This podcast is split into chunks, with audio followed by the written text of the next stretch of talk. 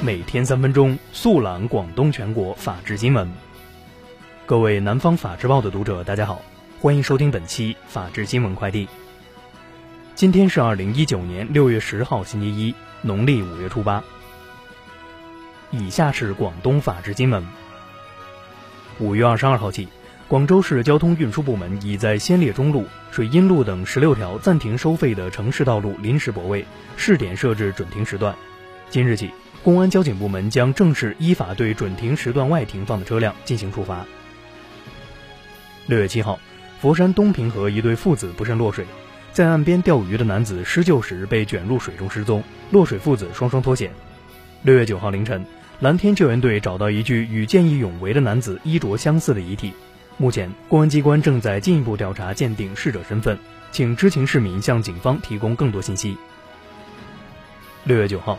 潮州市公安局潮安分局发布通报称，六月八号二十二时许，潮州市潮安县东凤镇沟美村一工厂内有人持刀砍人，警方在现场发现一男子被绳索捆绑倒在地上，经幺二零医生到场确认该男子已死亡。经初步调查，六月八号二十二时左右，死者曾持刀砍伤沟美村三名村民，三人被送医院治疗，无生命危险。目前，关于罗某死因，警方正在侦查中。六月八号二十三时三十分许，深圳市龙岗区南湾街道丹竹头立信路四十一号一处圆通快递仓库发生火灾。截至六月九号十时四十分，明火已被扑灭。火灾发生时，仓库内有三人被困，经解救后，三名被困人员并无大碍。广州黄埔区中医院设百草园免费参观。端午节前夕，园中艾草却被连根拔光，根用来煲汤，艾草用来辟邪。管理者称。作为中药材科普基地，园内没有围栏，园内薄荷、紫苏等常被摘回去做菜。管理者希望大家不要再摘。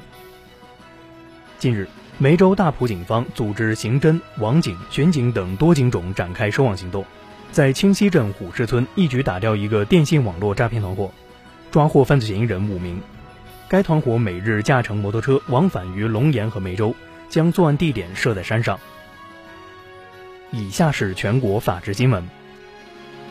六月九号，国家减灾委、应急管理部针对江西吉安、上饶等地严重暴雨洪涝灾情，紧急启动国家四级救灾应急响应。截至六月九号十一时，风暴洪涝灾害已致江西九十一点七万人受灾，因灾死亡六人。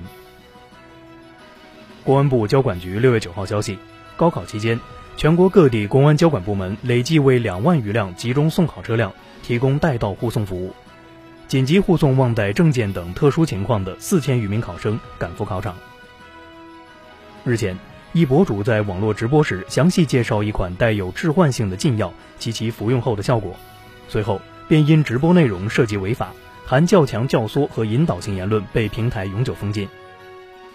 近日，江苏苏州的吴女士在一家火锅店就餐时，将朱号和二维码拍下发到该火锅店的福利群。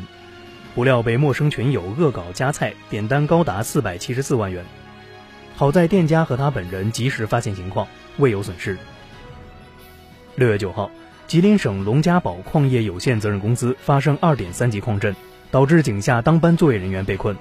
截至目前，应急救援工作已结束，共造成九人遇难，十人受伤，其他人员全部安全升井。